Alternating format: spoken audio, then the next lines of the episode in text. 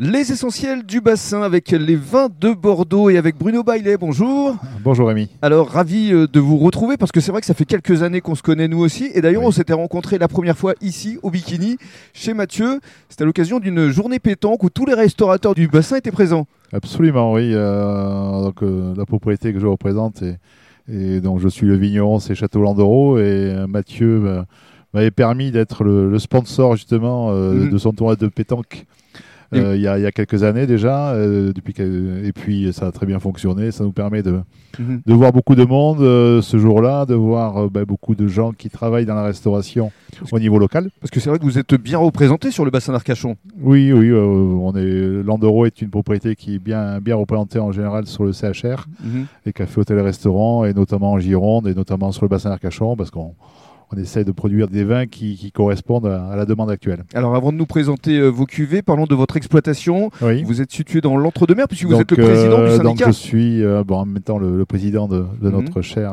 syndicat de viticole de l'appellation Entre-deux-Mers. L'Andoro est situé à Sadirac, à côté de Créon, une propriété de 80 hectares de vignes que j'ai reprise, propriété familiale que j'ai reprise en 1988, mhm. propriété sur laquelle j'ai fait un gros travail euh, au niveau des terroirs et au niveau de, l'élaboration des vins. On a, on a quand même euh, investi euh, énormément dans l'outil de, vinification et aujourd'hui propriété qui a des, belles certifications environnementales, hein, mhm. aussi bien au niveau de la certification HVE3 que et c'est depuis cette année on est bee friendly par rapport aux ah, abeilles. Avec les abeilles. Voilà. Donc on essaye, hein. c'est très tendance, mais aussi on le fait, on le fait de, toute façon on le faisait déjà de manière naturelle. Mhm.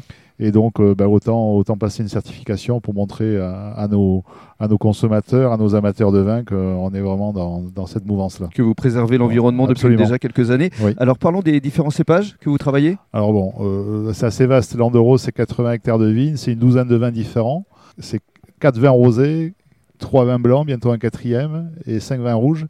Euh, donc il y, y, a une multitude de, de cépages de, en fonction des terroirs et des vins que l'on veut produire. Alors pour les blancs, essentiellement, on est sur quand même des sauvignons blancs, sauvignons gris, un peu de sémillon et de muscadelle. Sur les rouges, les cépages classiques du Bordelais, euh, Cabernet Franc, Cabernet Sauvignon, surtout des Merlots et un peu de Malbec depuis l'an dernier. Mhm. Euh, nos rosés sont faits essentiellement à base de Cabernet Franc et, Merlot.